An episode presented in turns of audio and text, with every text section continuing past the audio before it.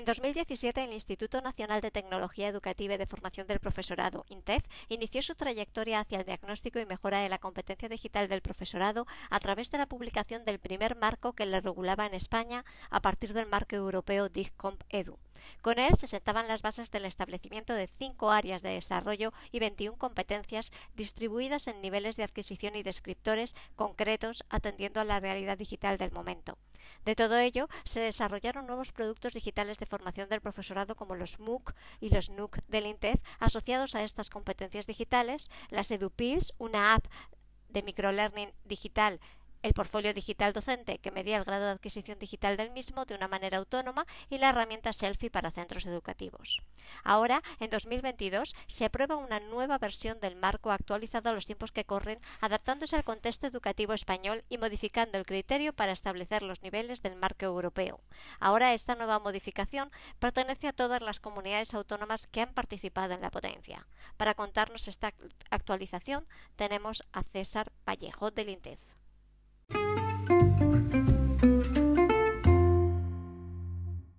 Bienvenidos. Hoy tenemos con nosotros a César Vallejo del INTEF, que nos va a hablar del nuevo marco de referencia de la competencia digital docente. Buenos días, César. Hola, buenos días, Clara. ¿Qué tal? ¿Cómo estás? Muy bien. Bueno, para empezar un poquito y romper el hielo, ¿no? Cuéntanos un poquito de ti y tu relación con este nuevo marco. Mm, bueno, vale. Eh, un poquito de mí y muy breve. Yo soy maestro y también profesor de secundaria mm, desde el año 86. Bueno, maestro desde el 86, profesor de secundaria desde 2006. Mi vinculación con el marco de, eh, de referencia de la competencia digital docente me viene desde hace ya mucho tiempo porque eh, desde siempre me ha interesado la formación del profesorado y llevo trabajando en formación profesorado del profesorado muchísimos años. Eh, de hecho, eh, la licenciatura de pedagogía que tengo es, eh, es social y laboral, vinculado también con lo que es la formación, bueno, en la empresa, en entornos profesionales, pero también el desarrollo profesional de, de, perdón, el desarrollo de las competencias en el ámbito profesional. y me centré sobre todo en la formación del profesorado, porque me interesaba muchísimo. Actualmente soy jefe del servicio de formación tutorizada en línea y competencia digital docente del INTEF. Y, esto es lo que me ha llevado a estar trabajando en el marco de referencia de la competencia eh, digital docente eh, cuyo eh, elaboración ha dependido de la ponencia técnica responsable del marco, que dependía a su vez del grupo de trabajo de tecnologías del aprendizaje. Así que nada, eso es un poco al caer en este servicio, pues venga, pero para mí es un placer poder trabajar en este marco y haber trabajado en él. Es una oportunidad única, yo creo, para cualquier docente. Muy bien, madre mía, sí que ha habido ahí como escalones para llegar aquí. bueno, vamos a meternos un poquito ya en faena y, quiero, eh, em, voy a dar por hecho que todos tienen además el marco a su disposición, que la competencia digital docente ya lleva unos añitos desarrollándose en este sentido y aquí lo que nos interesa principalmente son las novedades de este nuevo marco eh, que habéis trabajado en esa ponencia para su desarrollo. Cuéntanos, ¿qué novedades destacas? A ver, mira, la que primero quiero destacar es que el marco anterior se llamaba eh, o, se conocía como el marco del INTEF, era el marco de referencia de la competencia digital docente del INTEF. Este marco no es del INTEF. En la elaboración de este marco han trabajado todas las comunidades. La ponencia ha estado integrada por todas las comunidades y ha habido un compromiso absoluto de todas ellas en el desarrollo del marco. De manera que la primera y gran diferencia es que nos olvidamos que es del INTEF. No es del INTEF. Es un marco de, elaborado por todas, por todas las administraciones educativas en colaboración. Todos hemos aportado algo y sin nuestras aportaciones, si hubiéramos quitado la aportación de cualquiera de las comunidades o del INTEF, no sería el mismo marco, sería otro. Por eso, eh, esa es, digamos, la primera diferencia, que em, quiero resaltarlo, es muy importante. Con respecto al marco anterior, eh, se plantean eh, diferencias que son mm, bastante, bastante importantes. La primera, el marco anterior era un marco ciudadano adaptado al desarrollo profesional. no era un marco profesional en sí mismo. De manera que, ¿qué es lo que sucede? Que contemplaba las cinco áreas del marco de competencia ciudadana del DIGCOM, pero esas áreas no estaban vinculadas con lo que era el desarrollo profesional docente. El nuevo marco sí que las áreas que, integran las competencias sí que pertenecen al ámbito profesional, tienen que ver con las funciones de los docentes que podemos eh, eh, ver, por ejemplo, en, la LOE y en, eh, que no ha modificado la LOE en cuanto a las funcionalidades. Y luego, los, los niveles en los que estaba integrado el anterior marco, en el que se desarrollaba el anterior marco, son, eran niveles en los que no se requería una competencia inicial, sino que el nivel A1, eh, que aparecía en el, en, el, en el marco anterior, era como una especie de sensibilización, incluso a veces se hablaba de desconocimiento.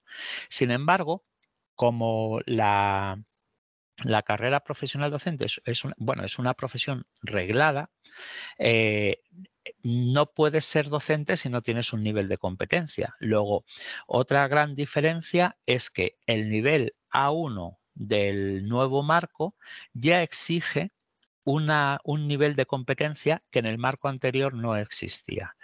Y del mismo modo, la definición de los niveles es distinta a la definición que existía en el, en el modelo, modelo anterior. Por eso, precisamente por eso, porque eh, lo que subyace es un modelo profesional. Entonces, si las áreas, por ejemplo, del marco anterior eran información y alfabetización informacional, comunicación y colaboración, creación de contenidos digitales, seguridad y resolución de problemas, el nuevo marco tiene otras áreas como compromiso profesional, competencias digitales, enseñanza y aprendizaje, por ejemplo, fundamental, evaluación y retroalimentación, empoderamiento de los estudiantes y luego y luego un área especial dentro del nuevo marco que es el desarrollo de la competencia digital eh, de los estudiantes.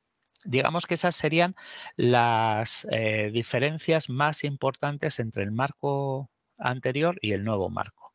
Es un cambio del punto de vista sí, totalmente. Mucho más pedagógico, más didáctico, ¿no? Sí, Sí, y más vinculado con las funciones docentes y con lo que es nuestra profesión. Claro, supongo que entonces entiendo eh, que esto supone un cambio en cómo se está desarrollando, por ejemplo, esa formación del profesorado eh, a nivel de grado, ¿no? Donde tienen que integrar de alguna manera el salir con la carrera ya con, con ese A1, ¿no? Bueno, cuando hablemos más detenidamente de los niveles ya, ya lo verás, pero sí, efectivamente, el nivel A1 es el nivel esperado cuando se haya finalizado el grado.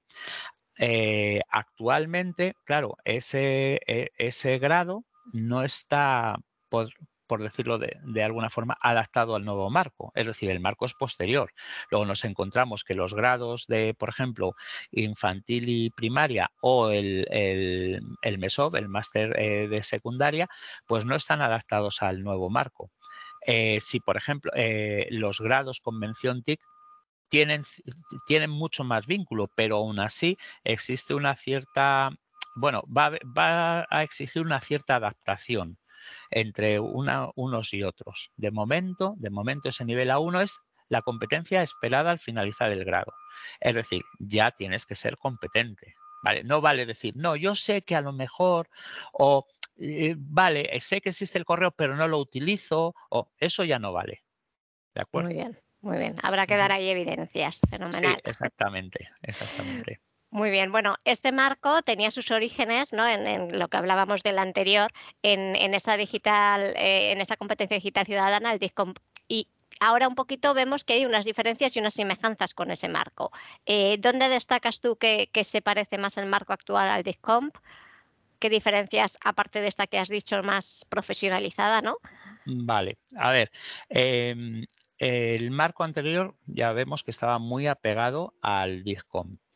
El marco actual, el DIGCOM, se ha tenido en cuenta en el área 6, en el desarrollo de la competencia digital del alumnado. Es decir, las, cinco competencias que incluye el área 6 del marco actual eh, son las cinco áreas que existen en el DIGCOM que además para, para eh, elaborar esas competencias y los indicadores, lo que hemos hecho ha sido tener en cuenta eh, la última versión del DISCON, la 2.2, lo que nos exigió una actualización de última, de última hora para adaptarnos a los cambios que se habían producido entre la versión 2.1 del DISCOM y la 2.2.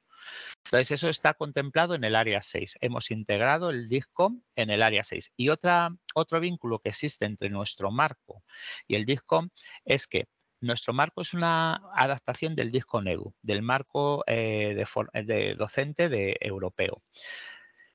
Eh, pero en este marco se exige o se parte en el DISCOM, en el DISCOM EDU, se parte de que los docentes tienen que tener un nivel de competencia digital ciudadana.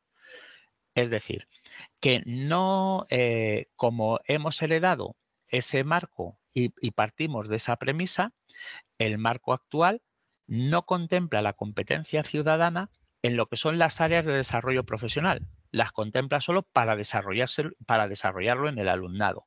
Luego el vínculo con el DISCOM es, es un punto de partida, es decir, los docentes tienen que tener un nivel de competencia eh, ciudadana ya, eh, por decirlo de alguna forma, normal o alto, o porque al fin y al cabo somos eh, graduados, somos luego ya se nos presupone un cierto nivel de competencia. Y por otro lado, es cómo afecta al desarrollo de la competencia digital ciudadana de nuestro alumnado, área 6. Muy bien. Habías comentado, cuando has comentado lo del área 6 del alumnado, eh, claro, estamos hablando de un marco de competencia digital docente y, yo creo que antes, por lo menos la, idea que tengo yo es que no aparecía el concepto alumnado, digamos, en ninguna parte.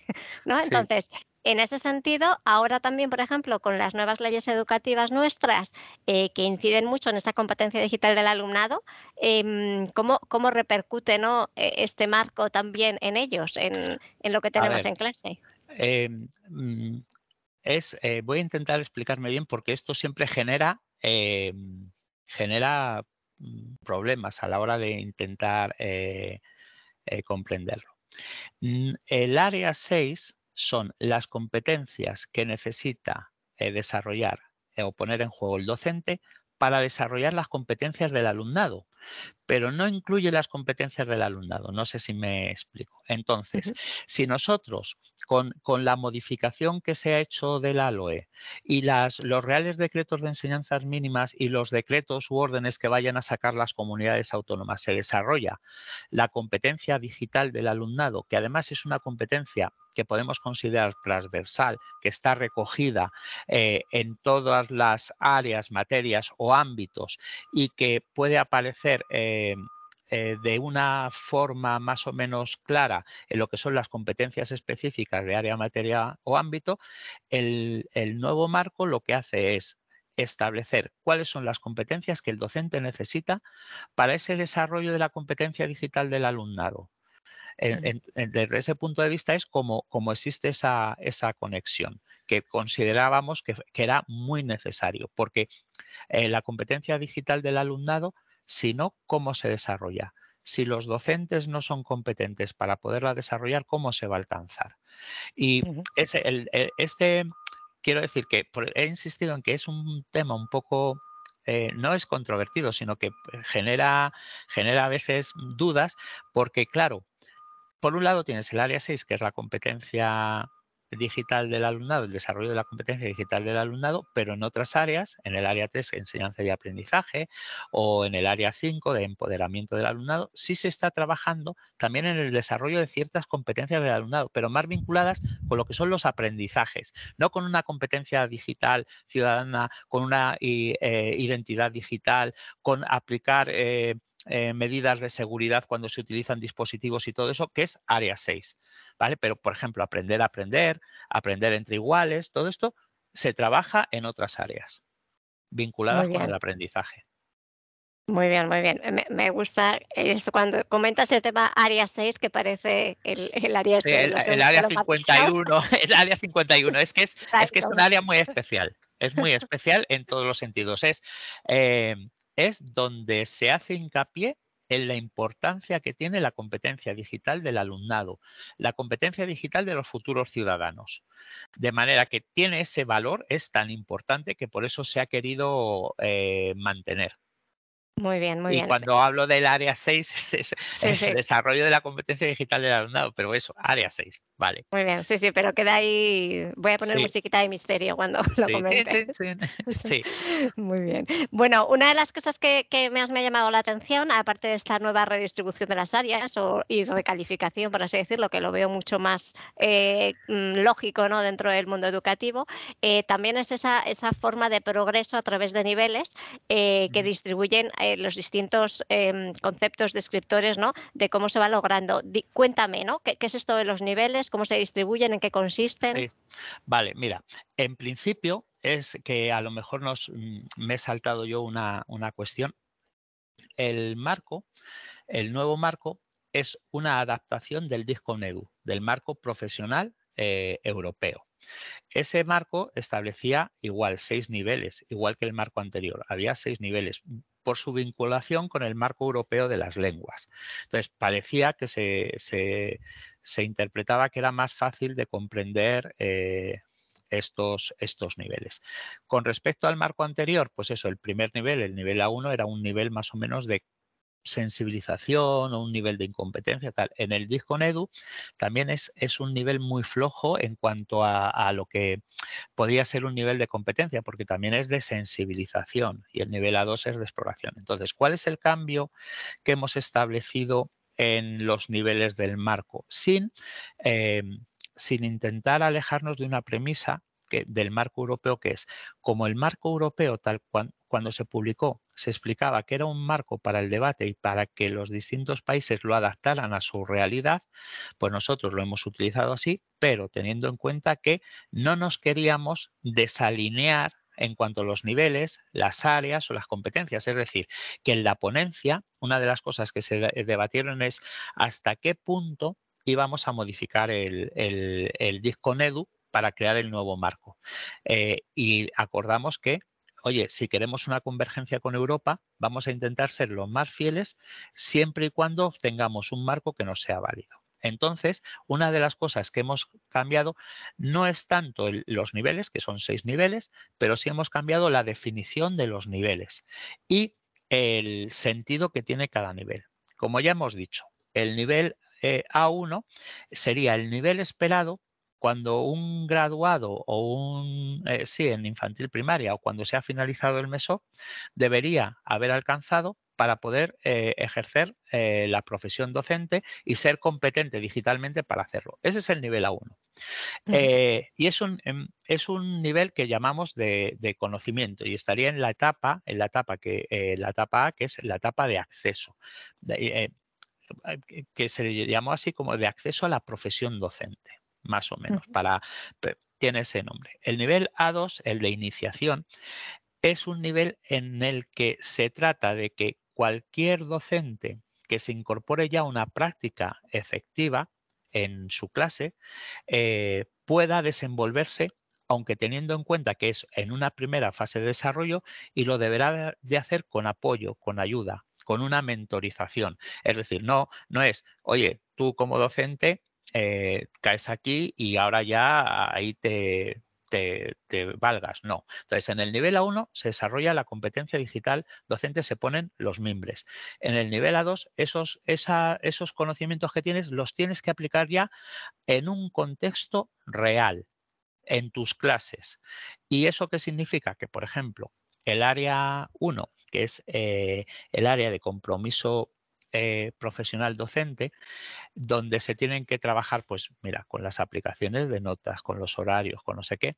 ¿Qué requiere el área 2? Conocer cómo se deberían utilizar todas las aplicaciones vinculadas al a lo que pueden ser temas administrativos o, por ejemplo, qué plataforma de videoconferencia Em, se emplea en tu, en tu centro o en tu administración educativa para comunicarte con las familias, pues digamos que sería ese conocimiento, pero ese conocimiento es un conocimiento apoyado, mentorizado. Tú llegas al centro y no se te deja solo, no, se te tiene que apoyar. Entonces, tu competencia es lo que sabía, lo aplico a la realidad ahora de mi centro y además lo hago con apoyo. Eso sería el nivel de acceso, el A1 y el A2. El nivel que eh, la etapa B, que se compone del B1 y el B2, es la B1, adopción. Es decir, tú ya utilizas las tecnologías de tu centro de forma autónoma. adoptas todo lo que existe y lo integras en tus clases. Pero eh, se diferencia del nivel B2 entre eh, el nivel B1 utiliza lo que se le ofrece y, lo utiliza de una forma ordinaria, normal, eh, básica. Sin embargo, el nivel B2 adapta, eh, transfiere conocimientos y no basta a cierto punto. Es decir, vamos a suponer, pues mira, estamos utilizando Teams y resulta que Teams tiene una, la posibilidad de subtitular cuando estás eh, en una videoconferencia. Pues entonces, un B2 eh, usaría ese subtitulado, por ejemplo, si tiene alumnado eh, que pueda eh, conocer otro, otra lengua para que lo que se esté hablando se traduzca automáticamente para que lo, pueda, lo pueda interpretar mejor o simplemente como un apoyo a unas personas que puedan tener problemas de audición. Entonces, digamos que esa sería la diferencia fundamental entre el nivel B1, que es eh, yo utilizo las tecnologías en nivel B2. Yo utilizo las tecnologías de forma creativa. Transfiero mis aprendizajes, los utilizo en distintos contextos. Un nuevo problema lo resuelvo con tecnología. Adapto lo que sé. luego tenemos la etapa C, que es la de innovación, y el nivel C1 y el C2 el nivel C1 está vinculado con el liderazgo y muy apegado a lo que sería el papel del docente en el centro, no necesariamente, muchas veces cuando estábamos trabajando en el marco hablábamos de lo que podría ser el papel del coordinador TIC, tal, pero no solo el del coordinador TIC, sino cualquier persona que realmente esté trabajando para una integración más efectiva de las tecnologías digitales en el centro.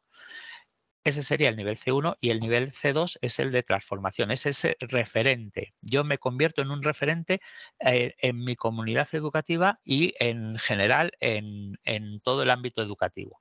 Entonces, de manera que podríamos hablar que la etapa A es una etapa más de desarrollo personal. La etapa B está más vinculada con lo que es tu trabajo en el aula la etapa C, el C1 es en el centro y la C2 es en la sociedad. O sea, una persona que tenga un nivel C2 es que ya es eso, un referente, alguien que realmente eh, se tiene en cuenta cuando, cuando habla, que se le escucha. Es esto que mm, eh, George el gurú. el gurú, es eh, lo que George Siemens llama hubs, concentradores. o sea, es eh, o influencer, pero bien interpretado. No, influencer con criterio. No, no, el gurú de pacotilla. Sí, sí, exactamente. Y, ese sería el, C2. Y mm, como curiosidad decir, oye, pero es que claro, el, nivel que hemos puesto para el C2, no, cual, no cualquiera lo va a alcanzar. Claro, no, es que un nivel C2 no es cualquier, no podemos tener millones o, cientos de miles de, gurús, no. Eh, eh, son, eh, es una progresión y tú te vas, vas escalando de nivel y ya habrá gurús que, que tengan ese nivel C2 y habrá otros que lo irán adquiriendo poco a poco y, y, nada, pero que simplemente es, tendrá que haber más A1, A2, tal, tal, y al final menos C1 y C2, porque realmente personas que influyan en su centro en el ámbito digital no son tantos, personas que, eh, pero son más que los que influyen en la sociedad. Y, y, esos del nivel C1 proceden del nivel B2, pero que además se comprometen con el centro. Eh, que hay veces que hay personas que hacen trabajos excelentes en su aula, o sea, niveles B2, pero que no trascienden al centro, que no se conocen. Entonces, digamos que esa sería la diferencia entre el B2 y el C1. Muy bien, a mí aquí me surgen varias cuestiones. Eh, por un lado, he visto más o menos que, esa transformación de, niveles también está muy relacionada con el modelo SAM de implementación tecnológica, ¿no? De sustitución, adaptación, tal, transformación, ¿no? Tiene un poquito esa línea que antes en algo tan digital, digamos, como que, carecía, no se veía, digamos, tan claro. Y luego otra cosa que me surge dudas, bueno, otras dos cosas. Eh, ¿Qué pasa ahora cuando implementamos esto? ¿Qué pasa con todos estos modelos? De compañías grandes tipo Microsoft, Google, eh, que tienen certificación digital a través de sus cursos. ¿Cómo, cómo se casa con esto? ¿Eso va a servir? No, eh, en principio no. Porque eh, lo que sucede es que todo el tema de acreditación todavía no está aprobado ni publicado. Se ha elevado, eh, creo que la conferencia sectorial, el sistema de acreditación lo ha aprobado, pero mientras no esté publicado en BUE no se, no, se puede conocer. De manera que, digamos, ese tema no vamos a entrar ahora. Pero en principio, claro, yo puedo ser, eh, tener el certificado de Microsoft ¿vale? Y ser eh, partner gold de lo que sea, no sé cómo va esa clasificación, o de Google o de la empresa que sea. Bien, eso acredita que tu nivel de competencia digital docente eh, te permite decir, bueno, pues yo tengo un nivel B2 porque soy capaz de transformar eh, situaciones de aprendizaje empleando las tecnologías, ¿vale? Por ejemplo, yo tengo o tenía de Cisco una titulación de Cisco, no me acuerdo cuál, y otra de Rucus. Bien, ¿eso me vale a mí en la práctica docente? No, no me vale. Igual que podemos hablar de... Ah, pero eso no quiere decir que puedan eh, tenerlo. Eh, a priori no significa que lo tengas. Simplemente que tú tienes una titulación, pues eso, de Google o de Microsoft o de tal. Pero aquí hay una gran diferencia eh, entre lo que es aplicar una titulación sin más o aplicar este modelo. A partir del nivel B1, tú tienes que demostrar que lo estás utilizando en el aula y se tiene que constatar eh, fielmente que lo estás haciendo. Es decir, yo puedo saber mucho de todas las herramientas, a nivel teórico, de todas las herramientas de Google, de Microsoft o de quien sea. Además, las puedo haber desarrollado, por ejemplo, de Cisco, todo el tema de redes o hardware y tal, en, en, FP. O puedo haberlas utilizado en, en, mi grado de infantil, primaria o bien.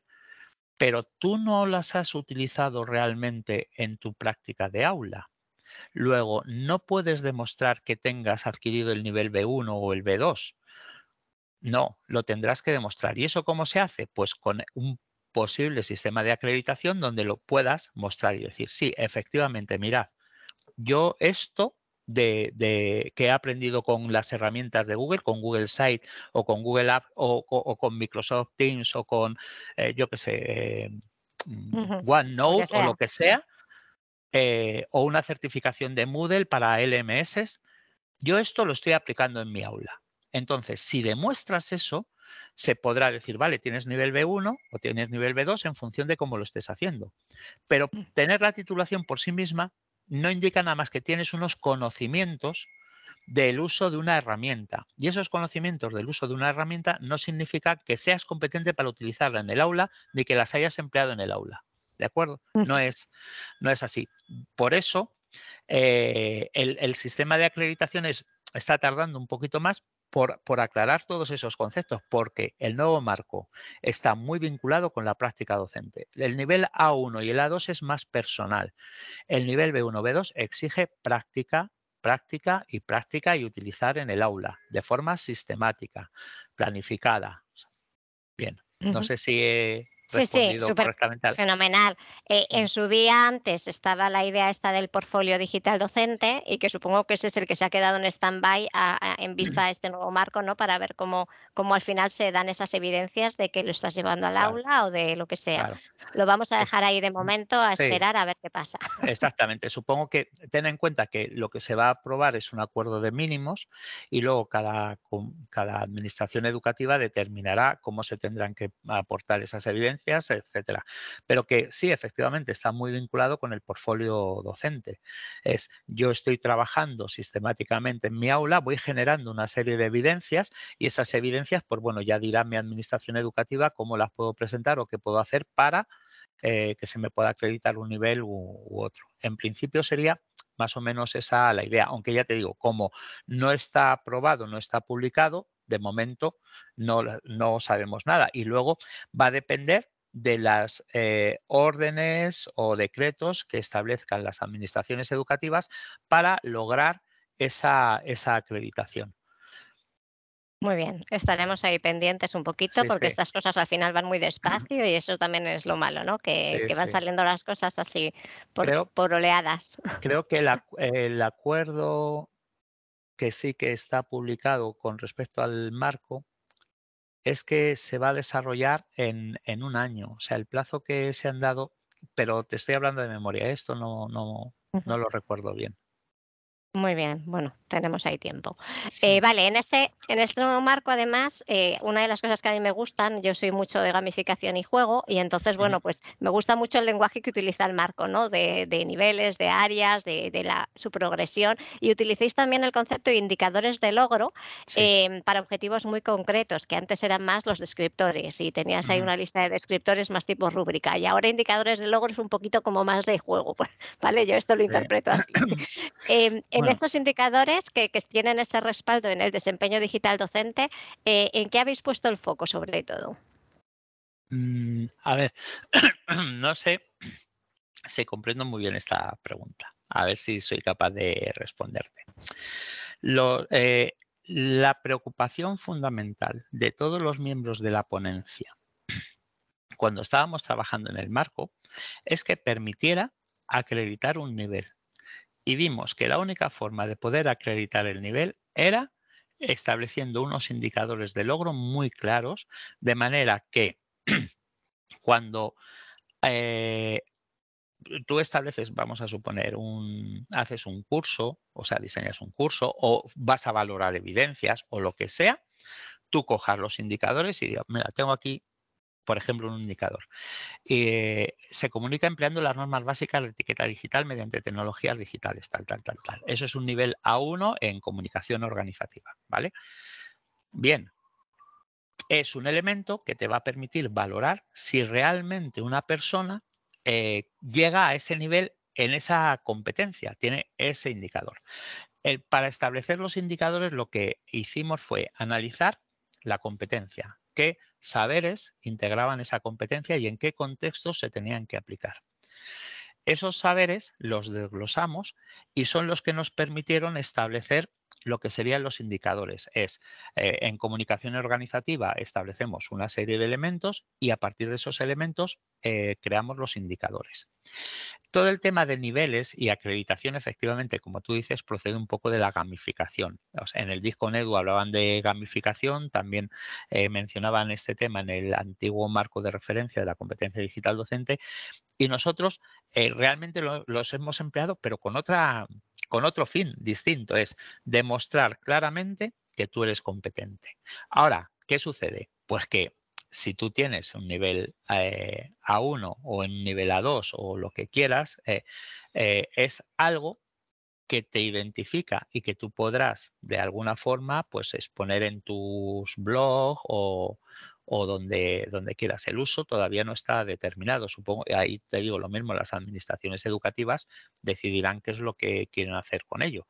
Pero vamos, que tiene el principio, el sentido no era, era lo que nos movió y es lo que realmente también eh, destaca, por ejemplo, con respecto al disco NEDU del que procede. El disco NEDU no tiene esos eh, indicadores de logro, tiene una serie de afirmaciones sobre el desempeño, tiene también una, serie de actividades, pero no tiene esos indicadores de logro. No te puedes llegar a definir claramente en qué nivel estás o no. En el marco de referencia, cuando hicimos el análisis, vimos que esos descriptores que realmente no estaban claramente identificados, esos descriptores a veces eh, no estaban bien alineados o a veces, digamos que se producían saltos hacia adelante y hacia atrás. No eran heterogéneos. Aquí hemos intentado siempre que sean homogéneos. O sea, que, que, que, tú, eh, cuando eh, hablas de un indicador de logro de una competencia en un nivel, solo lo puedas ubicar en esa competencia y en ese nivel. Muy bien, sí, es una manera de autoevaluar, por así decirlo, ¿no? Lo que sabes, porque antes era muy amplio, es verdad. Pasaba esto y ibas a otra de las áreas y de repente era un poco contradictorio, ¿no? en ese sentido. Esto es más para hacer una, eh, obtener una, un perfil o sea, los indicadores nos permitirán obtener un perfil de competencia de cada persona y los puede utilizar en un proceso de autoevaluación o se podría emplear en un proceso de acreditación. Para eso son los indicadores. Para la autoevaluación también hemos añadido los ejemplos. Entonces, eh, hemos intentado, que es una de las críticas que a veces se ha hecho a este marco, que es que hay pocos ejemplos de infantiles, que hay pocos ejemplos, es que hay tantas enseñanzas, materias, etapas, eh, historias, que es muy difícil eh, introducir ejemplos de o un número suficiente de ejemplos para que sean para que alguien se sienta identificado. Pero hemos intentado que todas las etapas, enseñanzas, materias, ámbitos, etcétera, estén recogidos en los ejemplos. De unos hay más, de otros hay menos, pero hemos intentado que esté. Y, y, es una forma de autoevaluarte. Yo digo, mira, es que este indicador no está muy claro. Voy a ver los ejemplos. Pues elijo, utilizo la cuenta de correo corporativa. Vale eso me permite decir que estoy en el A2. ¿Por qué? ¿Por qué no es de la 2 y, no de la 1? Es de la 2 porque es mi cuenta de correo de mi centro. Estoy ya en mi centro, nivel A2, mi centro. ¿Vale? Entonces, ese es, eh, digamos que es eh, el ejemplo que los traía el Disconedut. Tenía algunos, lo que llamaban actividades, nosotros hemos desarrollado muchísimos más los ejemplos.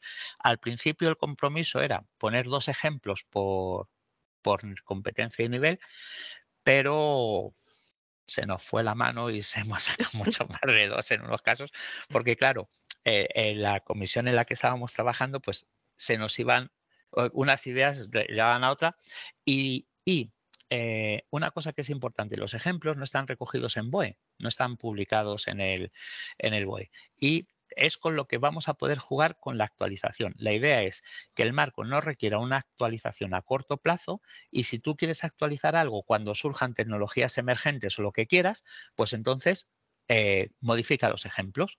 Pero los indicadores no va a ser necesario modificarlos. Esa es también la, idea. Sí, que aguante más tiempo, también es verdad. Sí, para no tener que hacer revisiones cada dos años, cada tres, que, que la revisión eh, nos ha llevado un año entero. Sí, además que la tecnología avanza tan rápido que efectivamente es una locura. Em, a mí aquí me queda una duda, porque cuando, como has comentado, que lo centras mucho en el centro educativo, en el aula, en el desempeño real del docente, a estas personas, bueno, yo ahora estoy en la universidad, pero en otras ocasiones soy formadora como digo yo, aleatoria, ¿no? Eh, para las personas que son como yo, maestros que acaban de graduarse pero no tienen centro, eh, pero sí son maestros, para este tipo de personas, eh, ¿cómo, ¿cómo pueden acceder a este marco digital? Porque a lo mejor la parte de la el A1 y el A2, que es como más personal, pueden, pero luego no pueden certificar en un centro. No, ¿Qué pasa? Claro, que no. Que, no es para ellos. Que no, no, no es que no sea para ah. ellos. Es que, a ver, este es un marco para docentes en ejercicio, en la práctica. Es eso que te pasa a ti, me pasa a mí. O sea, yo no puedo acreditar eh, un nivel B1 o un nivel B2, lo puedo hacer con las evidencias, mis evidencias pasadas, ¿vale? Pero yo no puedo acreditar ahora práctica en el aula porque no tengo. Entonces yo ya sé que estoy fastidiado, que no... Ahora, ¿qué sucede? ¿Qué sucede? Y aquí eh, eh, bueno, primero, el proceso de acreditación será de docentes que dependan de las administraciones educativas. Es decir, no cualquier graduado, si tú no estás trabajando en el aula, no tienes... Eh, sí, sí en la enseñanza pública, privada, concertada, sí, pero si tú no estás trabajando en un aula, tú no puedes alcanzar el nivel B1, ni siquiera el A2, no puedes, ¿vale? Bien, eso es general para el marco. Ahora, puedes, por ejemplo, tú, o yo también estoy dando clases en, la universidad, eh, ¿podría pasar directamente a un nivel C2 cuando esté en condiciones de que se me acredite ese nivel? Sí, podría. Directamente. No tendría que pasar, porque eso es otra cosa. Tú no tienes que ir al nivel A1, luego a la 2, luego a la 3.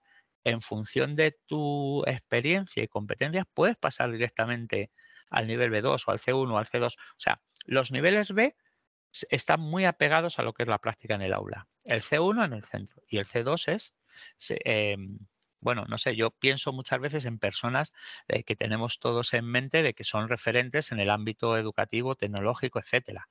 Entonces, claro, eh, puedes decir, estas personas eh, no están ejerciendo en un centro docente, ¿vale? Pero por su experiencia por todo lo que han publicado, lo que han investigado, tal, los indicadores del nivel C2 permitirían, si estuvieran en condiciones de ser acreditados, que eso es muy importante, que es, tú dependes de esa administración educativa. Si dependes de la administración educativa, se te puede acreditar. Si no dependes de la administración educativa, eh, no se te puede acreditar. No puede llegar cualquier persona por la calle y decir, oye, que yo tengo un nivel B1. o un nivel C2, ¿vale? Pero es que yo no te puedo acreditar porque tú no eres mío. A ver, entonces estamos tú y yo, eh, en este caso, eh, no podríamos pasar por los niveles A2, B1, B2, C1. difícilmente. estamos en un limbo ahí de momento. Estamos o en el A1, no, no es que estemos en un limbo, es que es un marco que es para profesorado en ejercicio. Claro. No es para no es para cualquier persona, no es un marco de competencia ciudadana. Claro. No, no lo es.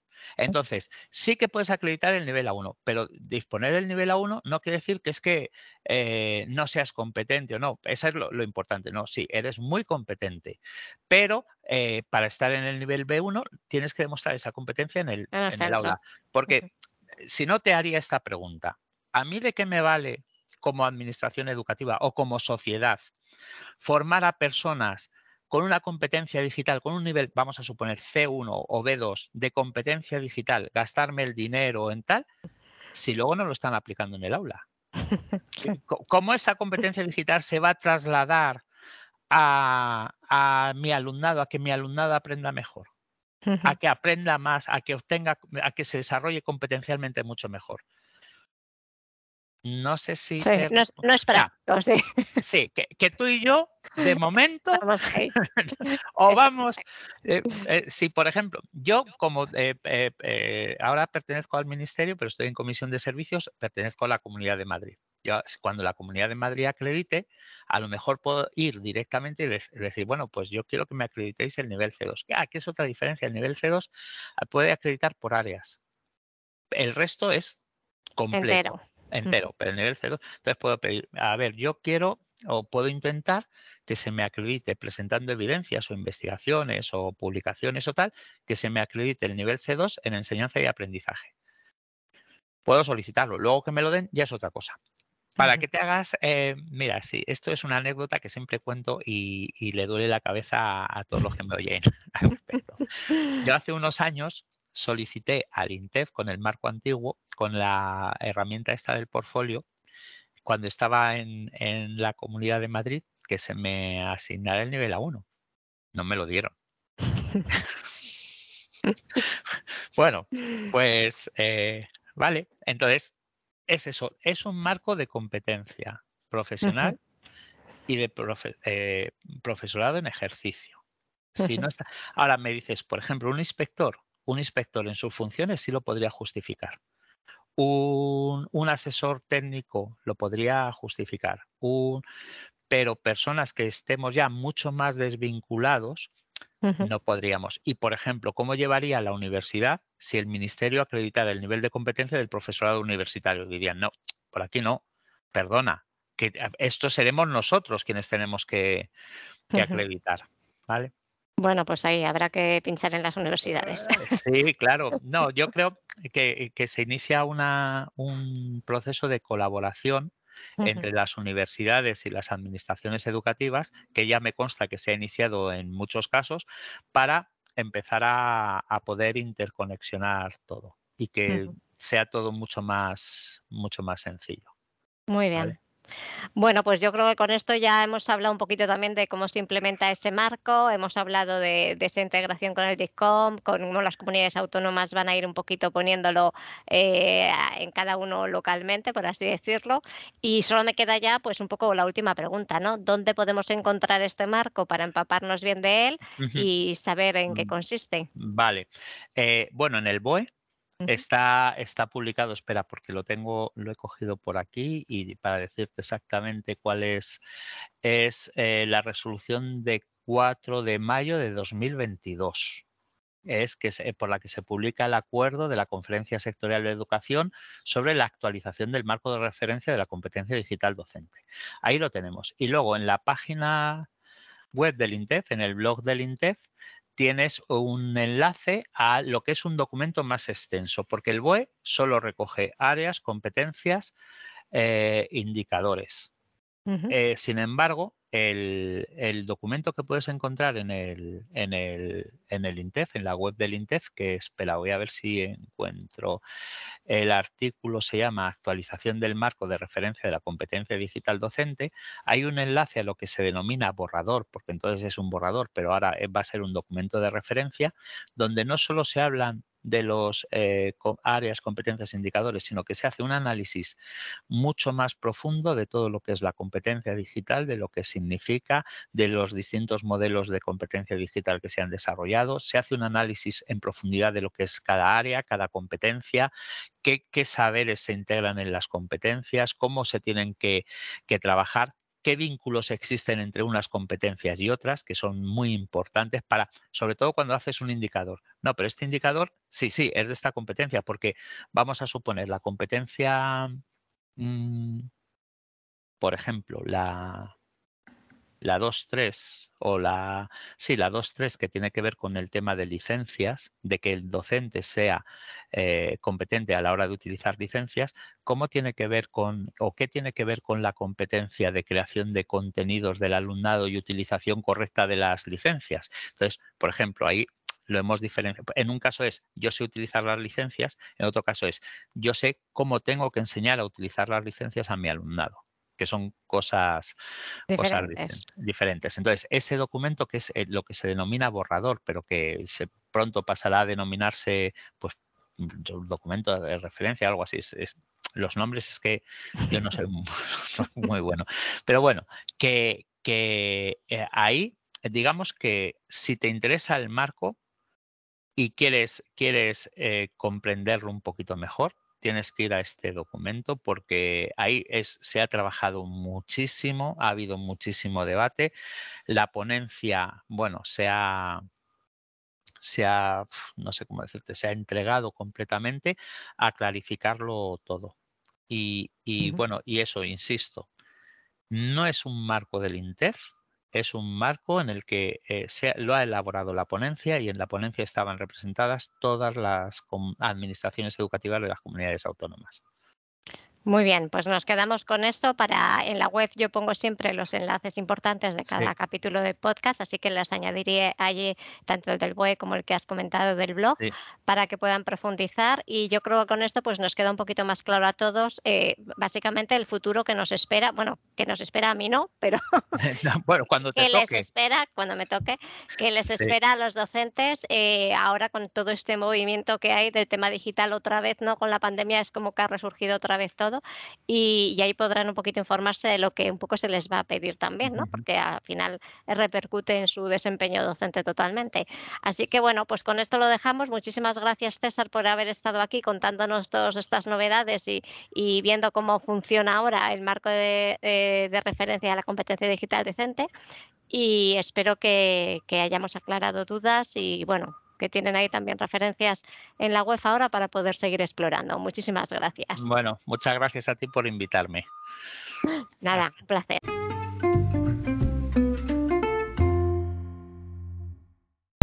En este capítulo hemos visto que se hace necesario evidenciar nuestro nivel de competencia digital como docentes y que ello repercute significativamente en el alumnado. En este nuevo marco, áreas como la referente al compromiso profesional, la enseñanza y la evaluación, así como el empoderamiento del alumnado nos permite ver un nuevo futuro donde el nuevo marco amplía y define mejor el desarrollo de la competencia digital docente y donde todas las comunidades autónomas se han puesto de acuerdo para reconducir la estrategia digital en las aulas. Nos vemos en el próximo capítulo.